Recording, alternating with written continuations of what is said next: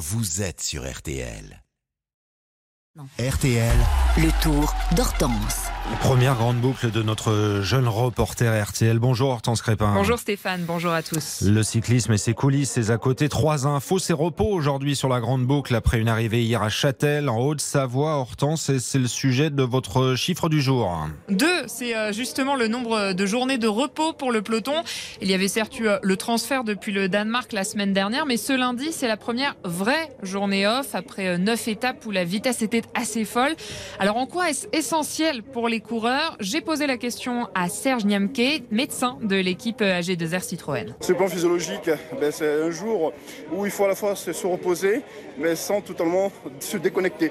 Aujourd'hui, ils auront une journée assez euh, tranquille, euh, un réveil non programmé, euh, pas de changement d'hôtel, une sortie, je dirais, à la fois pas détente, mais je dirais un peu plus, plus, plus, plus tranquille. Ça, c'est pour la partie physique, mais le repos, c'est aussi dans la tête. La première semaine du tour, c'est une, semaine qui est assez éprouvante, très nerveuse, euh, qui sollicite beaucoup les organismes parce que ben, on rentre dans le tour euh, avec euh, des objectifs, des envies, et c'est des journées essentielles parce que au calme, on refait un, un point sur ce qui est à venir et comment on va l'aborder. Et la prochaine journée de répit et de repos pour le peloton, ce sera lundi prochain. Votre supporter du jour, Hortense, vous a bien sauvé hier. hein. Oui, parce qu'on commence vraiment à entrer dans la phase des étapes de montagne. Qui dit montagne dit difficile d'y accéder et donc de s'y.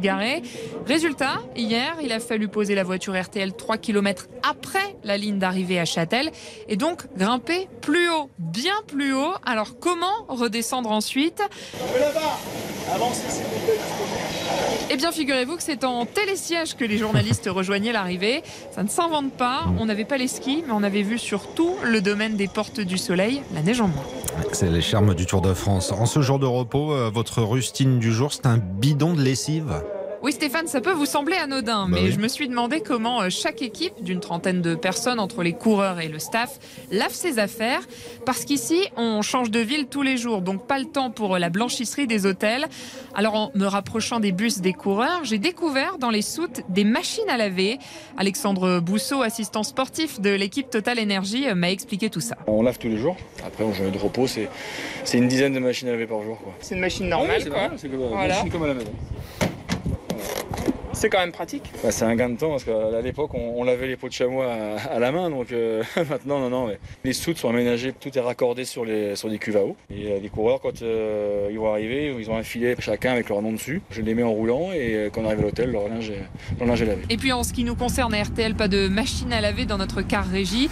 Alors deux solutions, la conciergerie du Tour de France, une blanchisserie ambulante et payante, ou alors, et c'est ce que j'ai fait cette semaine, direction un lavomatique. Et je peux vous dire que c'est parfois un vrai casse-tête quand vous dormez en périphérie des villes, et ça implique surtout de sacrés calculs du nombre de chaussettes qu'il reste dans la valise. Ça se passe comme ça, le Tour de France, le Tour d'Hortense. On vous retrouve demain matin.